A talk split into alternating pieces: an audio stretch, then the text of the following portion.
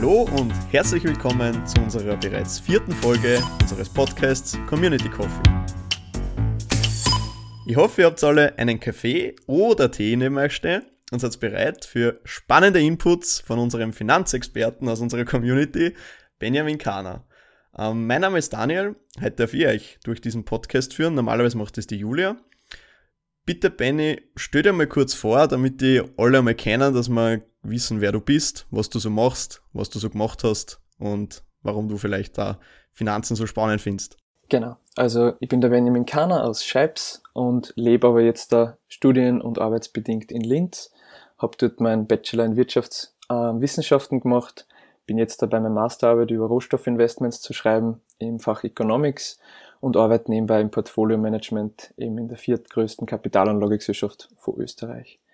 Genau, und seit Jahresbeginn habe ich dann nur so ein kleines Projekt gestartet mit einer Website, wo ich wöchentlich am Sonntag ähm, so Kurzartikel schreibe, ist aber nicht rein über Finanzen, also auch über Persönlichkeit und generell einfach Bücherlisten, alles, was irgendwie helfen kann für ein glücklicheres Leben. Genau. Ja, cool. Ähm, vielen Dank einmal für den äh, kurzen, für die kurze Vorstellung. Äh, wo genau arbeitest du da? Das hast du gar nicht gesagt. Genau, das heißt Kepler Fonds KAG, also die Kapitalanlagegesellschaft. Und ja, ist jetzt natürlich immer, schwankt ein bisschen durch die, durch die Krise jetzt Corona, aber es sind zwischen 15 und 17 Milliarden, was da gemanagt werden und somit eben unter die größten Kapitalanlagegesellschaften in Österreich. Mhm. Ja, das ist für einen normal sterblichen Menschen oder für einen normalen Bürger eigentlich extrem viel. Äh, wie siehst du so große Zahlen oder wie fühlt sich das für dich an? Weil das ist ja eigentlich dein Arbeits, ich will nicht sagen Werkzeug, aber andere haben einen Hammer und du hast eigentlich das Geld. Wie geht's dir da, da dabei? Ja, es ist natürlich, man geht mit den Zahlen dann ganz anders um. Wenn da einmal ein Trade ist von über einer Million, das nimmt man nicht so wahr, was wirklich die Million jetzt für einen Privatinvestor wäre. Also ich kapsel das ganz gut ab, ich weiß schon noch immer ganz gut zu, zu schätzen, was halt Geld wert ist als Privater, aber in der Arbeit sehe ich es eben, wie du sagst, eben einfach als Tool, was, was herumgehandelt wird. Also das sehe ich jetzt nicht als das Geld. Ja, cool. Um, ähm, und wieso interessiert dich das Thema Investieren so stark, dass du die da so äh, fortgebildet hast und jetzt da drin arbeitest? Was, was macht das für dich spannend? Ja, es hat einfach in der Hack schon angefangen, einfach die Interesse grundsätzlich am Finanzmarkt und das hat sich dann immer mehr verfestigt ähm, beim Studium. Ähm, bin auch zu Beginn eigentlich mit der Einstellung ins Studium gegangen, Betriebswirtschaft zu studieren, aber dann hat mir einfach die Volkswirtschaft so interessiert und gerade Portfolio-Management ist halt wirklich Makroökonomie in der Reihenform. Man muss sich die komplette Wirtschaft anschauen, alle Indikatoren spielen in den Aktienmarkt rein ist unglaublich effizient und somit echt die Konkurrenz auch enorm groß. Das macht es total spannend im Feld. Was sind so, wenn man jetzt investieren möchte, was sind da so die gewisse Basics? Muss man sich da mit allem auskennen? Oder? Es kommt jetzt echt ganz drauf an, auf welchen Wissensstand das man schon ist. Also ganz simpel angefangen ähm, sind die zwei großen traditionellen Assetklassen einfach Aktien und Anleihen. Aktien sind nichts anderes als äh, Beteiligung an einem Unternehmen also wenn man jetzt eine Apple-Aktie kauft, ist das einfach ein gewisser Prozentsatz an Unternehmen gehört an dir. Natürlich nicht einmal ansatzweise ein Prozent, sonst wären wir schon Multimilliardär. Aber genau, man hat dann auch das Mitspracherecht, das ist wirklich einfach ein Anteil am Unternehmen. Und die Anleihen hingegen sind auch nichts anderes wie ein Kredit, den man an Unternehmen oder an Staat gibt und bekommt deshalb halt auch die Zinsen dafür. Also es ist im Grunde nicht so schwierig. Die Leute fürchten sich gerade in Österreich enorm vor Aktien, aber das ist einfach weil man halt durch Filme oder auch durch vielleicht Leute, die gebrandmarkt sind, die Verluste gemacht haben, ähm, suggeriert wird, dass das was hochspekulatives ist. Wobei ich sagen würde, das ist doch ein Anwenderfehler, wenn man dann versucht, als Privatinvestor Einzelaktien oder sonstiges zu handeln. Dadurch wird es natürlich dann hochspekulativ. Ich mir jetzt ein bisschen blöd absichtlich. ähm, das heißt, ich habe ein Geld, sagen wir mal so, ich habe 10.000 Euro und ich würde es einfach irgendwo investieren und ich will schnell zu Geld kommen, ich würde es vermehren. Da hört man immer, dass äh, Börsen steigen, sinken, jetzt haben wir irgendwie eine Krise. Ich will aber eigentlich nur, dass ich schnell zu Kohle komme. Ist das zu oberflächlich betrachtet oder wie gange die das dann am geschickten an, wenn ich jetzt nicht so viel Plan habe? Ja, also wenn man schnell zu Kohle kommen möchte, dann ist man vermutlich am Finanzmarkt falsch unterwegs, denn man sollte man hochspekulative Geschichten machen, die man natürlich keinen empfehlen kann. Also was ich mit gutem Gewissen empfehlen kann, sind einfach der langfristige Weg. Und da lässt sich natürlich gerade in jungen Jahren, wenn man startet, mit Zinseszins auch enormes Vermögen aufbauen. Aber ja, man sieht halt, dass Menschen, die halt schnell reich werden wollen, eben in sehr risikoreiche Assetklassen getrieben werden, was dann meistens nicht gut ausgeht. Also das kann ich gar nicht empfehlen und mache ich auch selbst überhaupt nicht. Und wie ist es dann bei dir in der Arbeit? Gibt es da so quasi Risikoschranken, die man eingehen darf? Ähm, wie man sein Budget dann oder das Kapital behandeln muss oder darf, weil man soll ja auf der einen Seite immer äh, wahrscheinlich die Prozente oder das, was der Kunde will, irgendwie befriedigen, aber auf der anderen Seite sollte man es auch nicht verlieren. Genau, also man hat immer ähm, Vorgaben vom, vom Kunden oder es ist ein reiner Anleihenfonds, ein reiner Aktienfonds und dort sind ganz genaue Vorgaben, worin investiert werden darf, wo das, das Maximum ist. Es gibt ja immer die ganzen Ratingklassen, also alles unter Triple B minus ist einfach nicht mehr Investment Grade. Da spricht man halt dann von den High Yield Anleihen zum Beispiel und das kann der Kunde ganz genau steuern. Da sind aber wir natürlich sehr reglementiert, weil es ist, man muss unterscheiden zu unserer, unserer Kapitalanlagegesellschaft. Die, sind, die großen Kapitalanlagegesellschaften sind stark reguliert. Kleinere Kapitalanlagegesellschaften gibt's halt, die äh, Hedgefonds sind zum Beispiel. Und der Hedgefonds ist einfach nichts anderes wie ein unregulierter Fonds. Also der kann machen, was er möchte. Wir dürfen zum Beispiel keine Leerverkäufe tätigen. Ein Short, wie man halt immer sagt, ähm, darf bei uns nur zu Hedging-Zwecken sein, also nur zur Absicherung. Wenn wir zum Beispiel irgendwas in einer anderen Währung handeln, dann dürfen wir diese Währung shorten oder halt abhatchen, dass das nur der Kapitalsicherung dient. Also wir dürfen damit nicht spekulieren. Okay, na spannend. Jetzt kenne ich den Unterschied einmal zwischen Hedgefonds und normal oder wie auch immer, was da gibt. Ähm, wenn jetzt der sagt, nochmal um auf mich zurückzukommen. Ähm, ich will natürlich, dass sie mein Vermögen unter Anführungszeichen, ähm, aber ich arbeite brav, gehen wir mal davon aus, ich verdiene meine, weiß nicht, zwischen 1500 und 2500 netto habe natürlich eine Wohnung zum Zahlen, möchte in Urlaub fahren, äh, habe ein Auto und habe halt natürlich gewisse Fixkosten. Was war jetzt so äh, der Weg, den du empfehlen würdest für so einen normalen Menschen, der als Angestellter arbeitet, sich jetzt da nicht so viel mit dem Thema Finanzen beschäftigen will, dass er Börsenexperte ist, er aber auch nicht unbedingt das Geld aufs Sparbuch geben will, weil er vielleicht auch schon irgendwo gehört hat, dass das jetzt nicht das Sinnvollste ist. Äh, wieso ist Sparbuch nicht das Sinnvollste und wie geht es dann an, dass ich langfristig ein Vermögen aufbaue? Genau, also der, der wichtigste Start ist immer, dass man mal Minimum drei, Monats, äh, drei Monate ohne Gehalt auskommen würde. Also dass man sich die ganzen Fixkosten, die man hat, einmal definitiv auf ein Fixgeldkonto legt, also wo man das ähm, jederzeit zugreifen kann. Da ist das Sparbuch vollkommen in Ordnung. Aber natürlich alles darüber hinaus könnte das Geld für die arbeiten und macht es natürlich Sinn, das in irgendeiner Weise zu investieren. Ob das jetzt der Finanzmarkt ist oder wenn man sich mit Immobilien gut auskennt, sollte man halt das machen, was man am besten im Griff hat. Aber natürlich der einfachste Weg, wo man nicht so viel Kapital braucht, ist sicher der Kapitalmarkt, wo man schon mit, mit kleinerem Geldbeträge, vor allem auch monatlich besparen kann.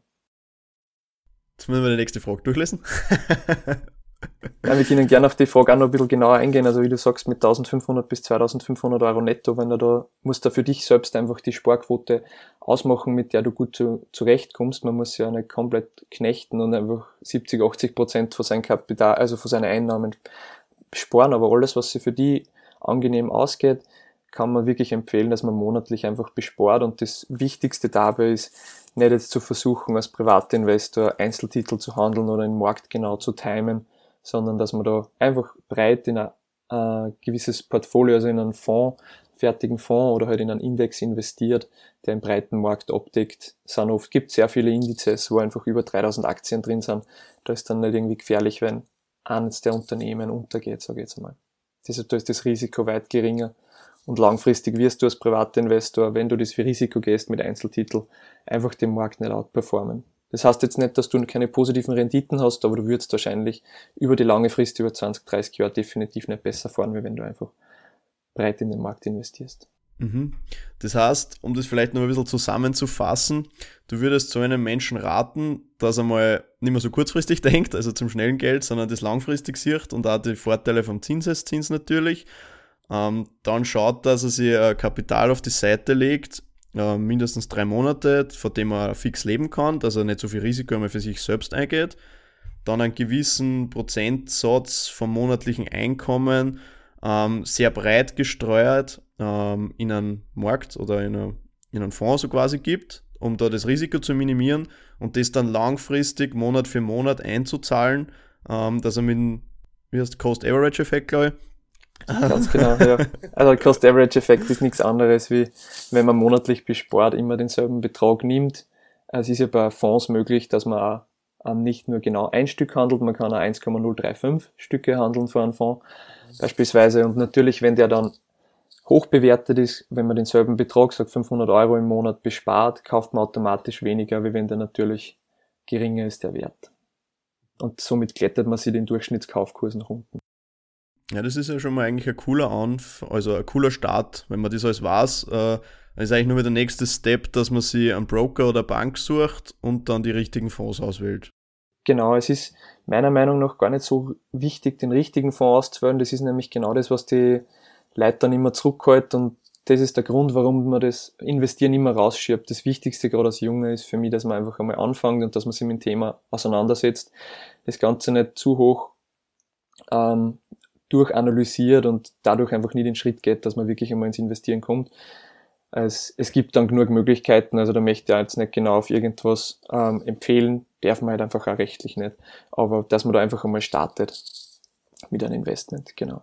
Das ist cool. Vor allem man kann ja schon mit sehr geringen Beträgen eigentlich einzahlen. Genau, also es gibt bei Sparpläne die geringsten, die ich gesehen habe, vielleicht gibt es sogar nur niedriger, sind ab 25 Euro im, im Monat. Und es ist echt super, dass man da einmal einen Start macht. Auch man noch nicht so viel Geld gemacht hat, kann man einfach einmal in Berührung kommen mit dem Finanzmarkt, merkt auch selber, wie man psychisch damit umgeht, auch wie es jetzt da ist, in einer Corona-Krise, ob man nervös wird oder nicht. Und das ist besser, wenn man das mit einem kleinen Betrag macht, als nachher, wenn man schon 50.000 hat und der auf einmal investieren will. Ist ganz gut, man startet schon mal, wenn weniger da ist. Voll. Ich hab's auch bei mir, ähm, ich glaube, bei dem Broker, wo ich bin, war Minimum 50 Euro aber das Coole ist halt auch bei so Sparplänen, du zahlst ja eigentlich keine Gebühren, je nachdem, was für ein Fonds du auswählst. Also ist das wirklich fast eins zu eins dann das, was du mindestens wieder rauskriegst, je nachdem, wie er performt. Weil es einfach die Abgaben so gering sind. Genau, es gibt mittlerweile schon einige passive Fonds, die wirklich zum Nulltarif gehandelt werden können. Gerade bei Online-Broker, da gibt es schon sehr viele Möglichkeiten. Ja. Cool. Um, ähm, und woran, jetzt vielleicht auf ein bisschen anderes Thema wieder geschwenkt, woran erkenne ich jetzt da, wenn ich einen Finanzberater haben will, brauche oder mich für das Thema interessieren, nehme ich halt auch immer gerne einen Berater. Woran erkenne ich da jetzt einen, einen guten oder einen schlechten? Also wie kann ich das für mich pauschal sagen, äh, was für Richtung ich da einschlagen sollte?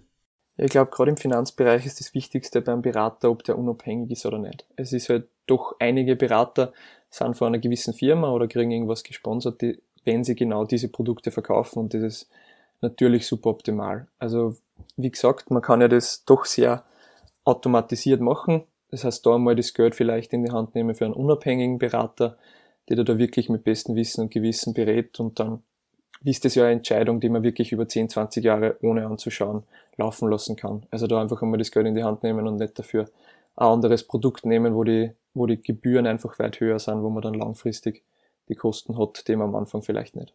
Stimmt, ja. Um, ähm, was hältst du jetzt von Kryptowährungen? Das hat ja einen ziemlichen Hype gehabt oder immer phasenweise, ist ja ganz eine eigene Welt, oder? Ja, definitiv. Also für mich persönlich ähm, sage ich ganz ehrlich, ich bin gar nicht investiert in Kryptowährungen, ähm, was nicht heißt, dass das der richtige Weg ist. Ähm, ich verstehe einfach grundsätzlich ähm, nicht, wie eine Kryptowährung, die derzeit existiert, langfristig sie halten soll. Also ich kann ja leider nicht in die Technologie investieren, von der ich definitiv enorm viel halt. Aber ich muss mir ja immer für irgendeinen Coin entscheiden.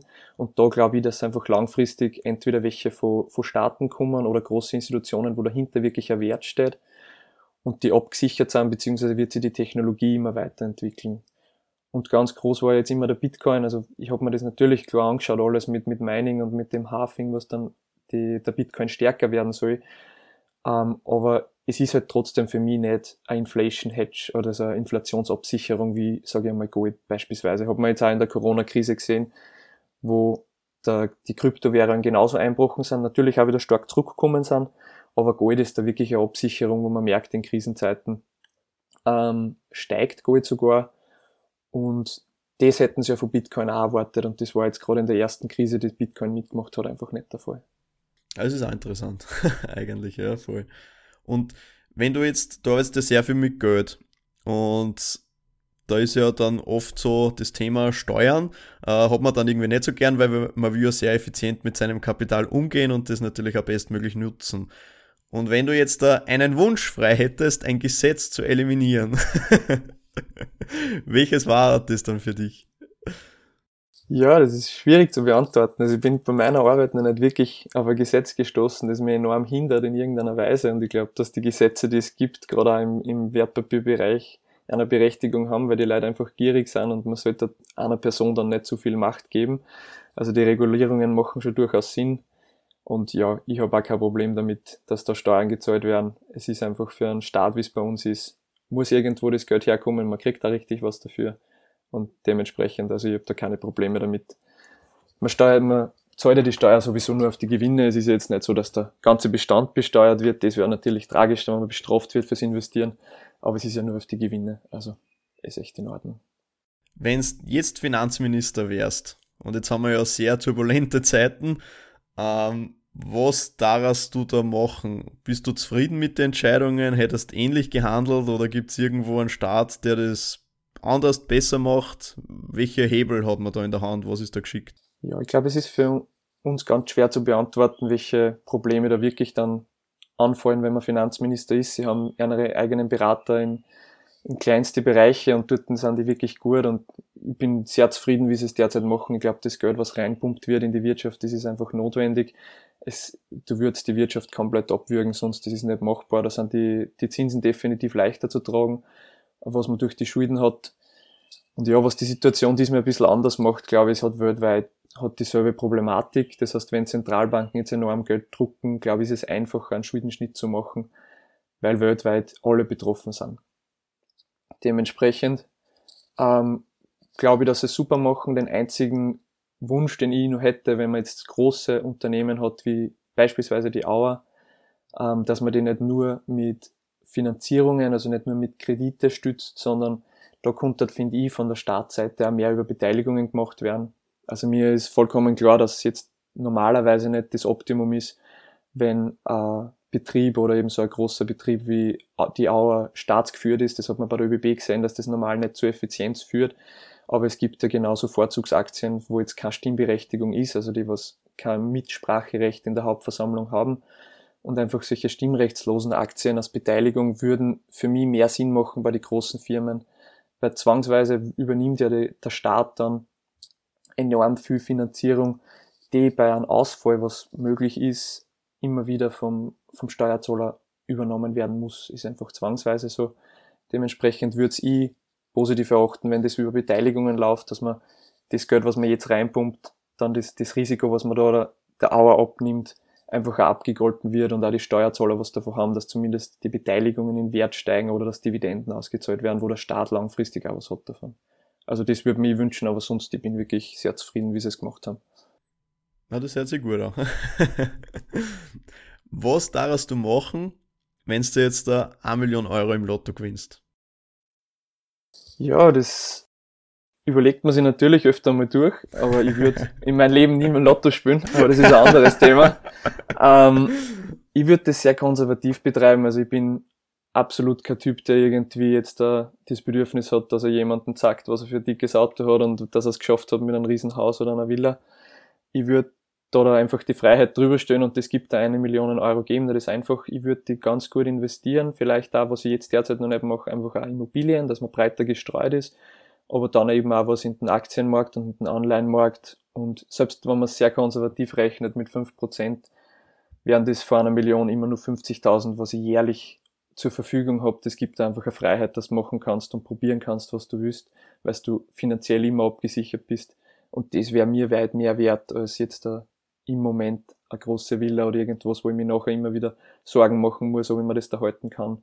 Und bringt ja auch sehr viel Kosten mit sich. Also ich würde natürlich überlegt man dann nicht ähm, lang herum, wenn man irgendeine kleine, einen kleinen Kauf hat, ähm, der einen interessiert, das würde ich mit der Million sicher machen, aber einen Großteil würde ich investieren, weil es einfach zu viel mehr Freiheit führt.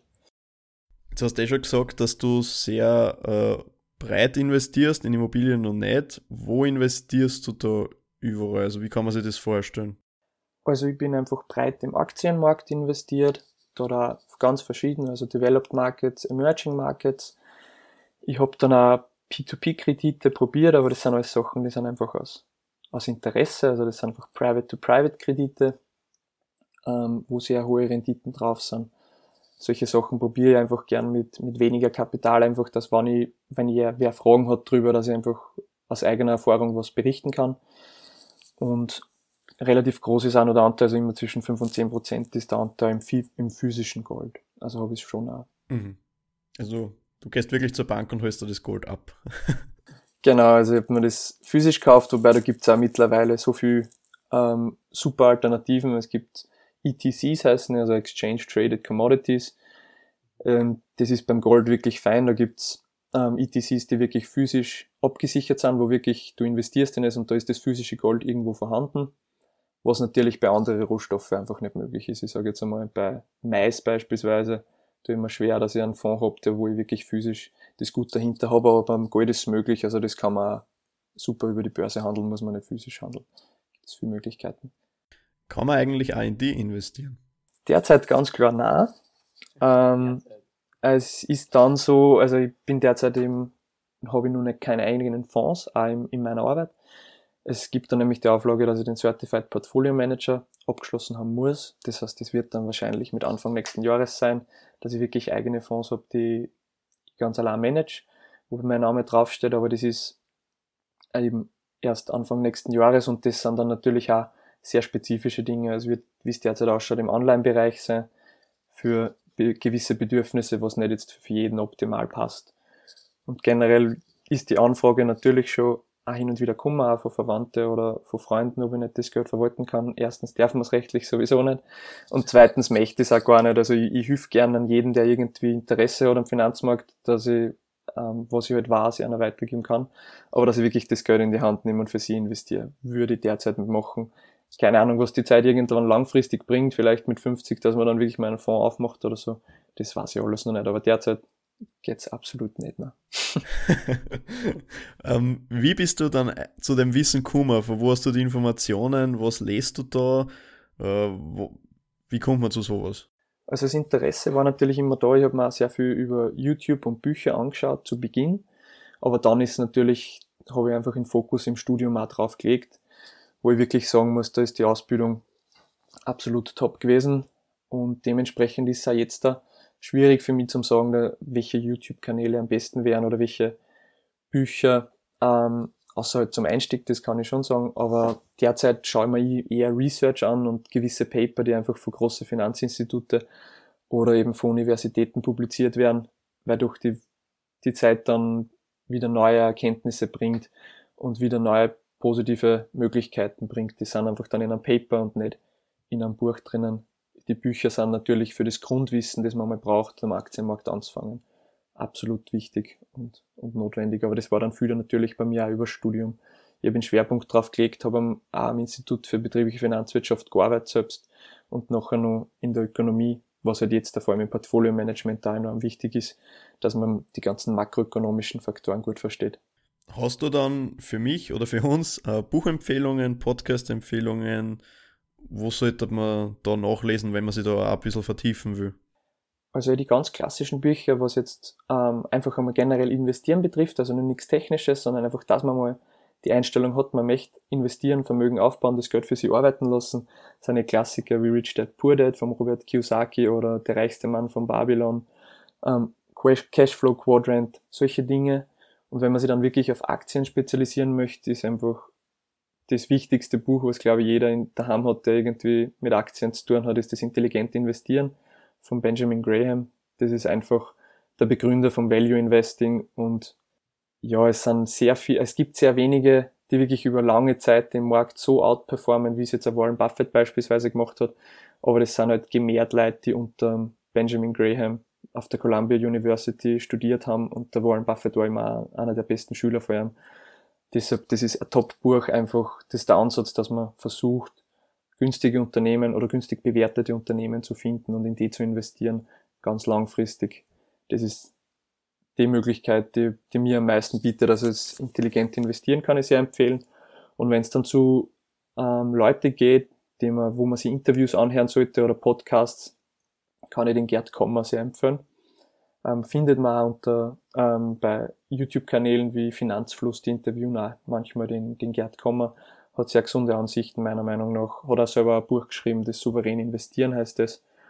Und er hat auch selber die Website, wo er gewisse Artikel drinnen hat. Also für einen Einsteiger definitiv auch enorm empfehlenswert. Cool, ja, wir kommen jetzt eh schon zum Ende unseres Podcasts, zur letzten Frage. Ähm, außer es steht nur schnell wer eine Frage bei uns im Zoom-Chat. Wir haben ja unsere Podcasts immer so, ähm, es gibt einen Interviewer, einen, der interviewt wird und unsere Community darf live äh, zuhören. Wir sind alle gestummt, äh, dass wir da wirklich einen Podcast aufnehmen dann können und es gibt eine Chat-Funktion, wo natürlich auch live Fragen gestellt werden können. Da dem jetzt nicht so der Fall ist, ah doch, was hältst du von der Random Walk Theory? Die kenne ich nicht. Kennst du die? Ja, natürlich. Ähm, Random Walk ist definitiv nicht unberechtigt am Finanzmarkt. Wie vorher angesprochen, der Finanzmarkt ist definitiv der effizienteste Markt, den man einfach weltweit hat. Und das ist das Hauptproblem, was viele zu Beginn vom Investieren einfach nicht verstehen, ist, dass alle Erwartungen oder alle Informationen, die derzeit am Markt verfügbar sind, bereits eingepreist sind. Also es bringt dir jetzt als Privatinvestor reichlich wenig, wenn du glaubst, Tesla hat zum Beispiel im dritten Quartal wird es einen Verlust ausweisen. Ähm, wenn die Erwartungen grundsätzlich sind, dass die Tesla einen Verlust von 5 Millionen haben wird und nachher wird ein Verlust von 3 Millionen ausgewiesen, wird die Aktie trotzdem steigen. Also es ist, das ist auch der Grund, warum die News nicht immer ganz zusammenpassen mit dem Aktienkurs. Also es kann genauso negative News geben, grundsätzlich wie, wie ein Verlust in einem Quartal, aber trotzdem ähm, steigt der Kurs, das ist einfach, weil alle Erwartungen, alles, was am, derzeit am wahrscheinlichsten ist, ist im Markt bereits eingepreist. Also auch jetzt da die ganzen ähm, Bruttoinlandsprodukt wird ja immer geschätzt, wie das steigen wird oder sinken wird in der, in der Zukunft. Und das ist auch alles eingepreist. Also alles, was irgendwie bereits verfügbar ist, sollte im Preis grundsätzlich integriert sein und dementsprechend kann nur diese Abweichung von der Erwartung dann wirklich was auslösen. Also wir haben es zum Beispiel gehabt bei uns in der Hack, wo sich halt nur jeder reichlich wenig auskannt hat, haben zwei Kolleginnen von mir gemeint, sie haben in die, in die Post investiert vor der Weihnachtszeit, weil die glauben halt, dass ja in der Weihnachtszeit sehr viel bestellt worden ist. Es ist natürlich kompletter Unsinn, weil warum sollte das dann irgendein Manager, irgendein Portfolio-Manager nicht wissen und, und wird das vorher schon ausnutzen? Also generell kann ich mal, also finde ich schon, dass sehr viel dran ist an der Random Walk Theory es ist so schwierig zu predikten, das sieht man auch selbst die Profis, die seit Jahren dabei sind, Riesenfonds managen, haben enorme Probleme, den Markt out zu performen. Also es ist so schwierig zu wissen, in welche Richtung das geht. Also es ist definitiv was dran am Random Walk, ja. Was möchtest du jetzt abschließend unserer Community, unseren Zuhörerinnen und Zuhörern noch mitgeben? Ja, das, das Wichtigste für mich ist, dass grundsätzlich dass eine Offenheit entsteht, einfach, wie vorher angesprochen, in Österreich ist das leider noch nicht der Fall. In Amerika sind Menschen grundsätzlich offener für einen Aktien- und Anleihenmarkt. Das ist zum Vermögen aufbauen einfach enorm wichtig, meiner Meinung nach, und sollten mehr Leute offener drauf zugehen, einfach sie darüber informieren und vielleicht dann auch draufkommen, dass es ein super Investment ist, wenn man es breit streut, wenn man diversifiziert, dass das langfristig einfach zu einem Vermögensaufbau führt und essentiell ist. Und ja, was für mich auch nur ein wichtiger Punkt ist, eben, habe ich jetzt ja schon ein paar Mal gesagt, dass nicht jeder glauben sollte, als Privatinvestor, er weiß mehr wie wer anderer. Das ist halt generell am Finanzmarkt, gibt's ja in der, in der Finanz die ganz eigene Strömung Behavioral Finance, wo einfach die ganzen psychologischen Faktoren reinspülen. Wir, wir sind halt einfach keine Maschinen beim Investieren. Dementsprechend sind wir da leider anfällig für gewisse Sachen, wie beispielsweise ist eben Overconfidence am Aktienmarkt ein Riesenproblem und deshalb glaubt jeder immer, er weiß mehr als der andere. Aber warum sollte der Privatinvestor beispielsweise über Apple-Aktie mehr wissen als die 100 Analysten, die wirklich aus Vollzeitarbeit nichts anderes machen, wie das eine Unternehmen zu bewerten? Also es ist für mich einfach ein bisschen absurd, da wirklich so viel Selbstvertrauen zu haben als Privatinvestor dann. Und deshalb sollte man da nicht so versuchen, den Markt zu timen und deshalb kann dann auch nicht solche Probleme passieren, wie habe ich Kollegen gehört, die haben halt vor 2008 irgendwie die Föst gekauft und natürlich ist man dann jetzt im Verlust. Also das sind dann Leute, die sagen halt sehr schlechte Dinge über den Aktienmarkt, was ich verstehe.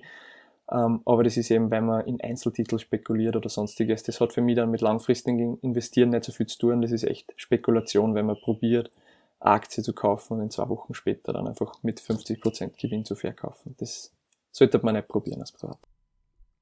Und wenn, dann mit sehr wenig Kapital. genau, wenn es einen Spaß macht, für das ist ja völlig okay. Habe ich auch gemacht, das ist sehr interessant. Aber nicht zu glauben, dass man dann langfristig was ich was für Geld rausziehen kann. Ähm, wie kommt man zu deinem Blog oder zu deinem Newsletter? Genau, das ist einfach level-up.at heißt die Website und dort gibt's ja ähm, den Newsletter-Button oben oder unten auf der Website kann man sich immer für den Newsletter anmelden. Dort gibt's immer Bücherlisten und jeden Sonntag schreibe ich einen Kurzartikel und genau. Das ist dann auch beim Newsletter bekommt man nur die Nachricht, dass ein neuer Artikel verfügbar ist, also sonst wird da nichts geschickt. Aber wie gesagt, das ist nicht nur Finanzthema, also es ist über Personal Finance, einfach wie man generell mehr Geld sparen kann und auch über Lebenseinstellung in diese Richtung. Ja, nice. Dann sage ich vielen herzlichen Dank, Benjamin, für das ja, ich sage auch danke, interessante Gespräch über Finanzen. Ähm, ich glaube, da können wir alle was davon lernen. Und ich sage auch allen Zuhörerinnen und Zuhör Zuhörern danke für das rege Interesse. Ähm, wir sehen schon die Statistiken, da hört tatsächlich wer zu, das freut uns natürlich alle. Und falls ihr noch mehr über uns erfahren wollt, über den TechQuest Development Day, unsere Community oder über TechQuest selbst, dann könnt ihr gerne auf www.techquest.at in unseren Blogs nachlesen, unsere Beiträge verfolgen, natürlich auch auf Social Media nachlesen. Und ja, vor allem in diesen Zeiten bleibt gesund und bis zum nächsten Mal.